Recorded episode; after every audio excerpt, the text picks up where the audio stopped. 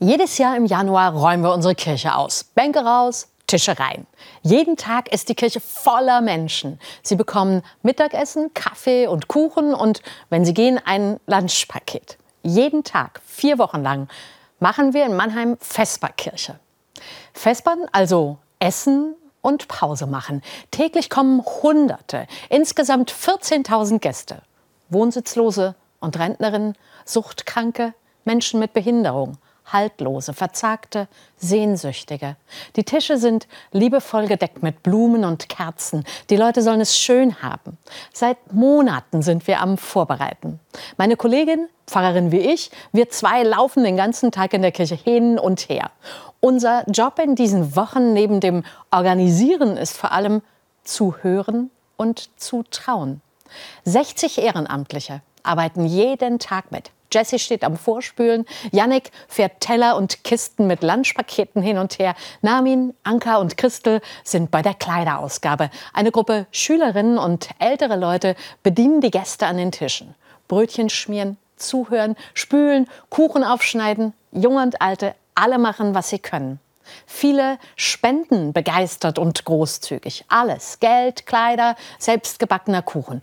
Immer neue Ideen, um die Vesperkirche zu unterstützen.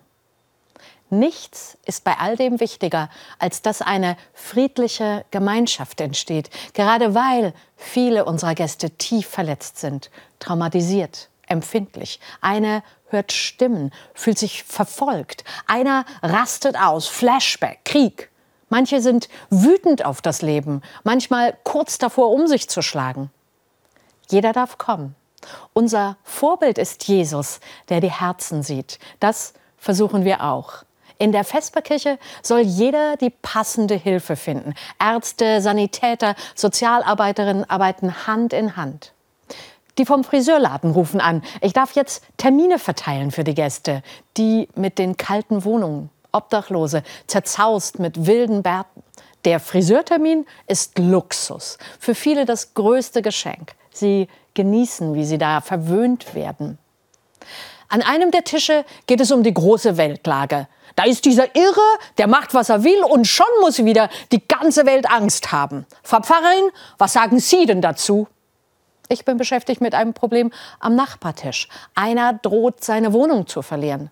Noch eine Welt in Gefahr. Ich bin voller Bewunderung für die, die morgens aufstehen, obwohl sie im Park wohnen oder in einer ungeheizten Wohnung. Die aufs Amt gehen, obwohl sie krank sind. Die arbeiten, obwohl das Geld trotzdem nicht reicht. Es muss ein Ende haben mit der Armut in unserem reichen Land.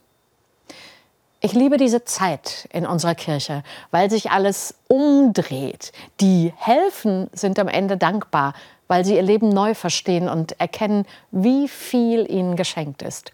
Und die vermeintlich Armen stehen anderen bei. In der Vesperkirche verdreht sich das Oben und Unten der Welt, wie bei Jesus. Der hat mit den Armen gelebt und sich manchmal verwöhnen lassen. Und oft genug sitzt da einer und ich ahne, es könnte Jesus selbst sein, schlenkert mit den Beinen, plaudert und freut sich. Der Himmel auf Erden zumindest für vier Wochen.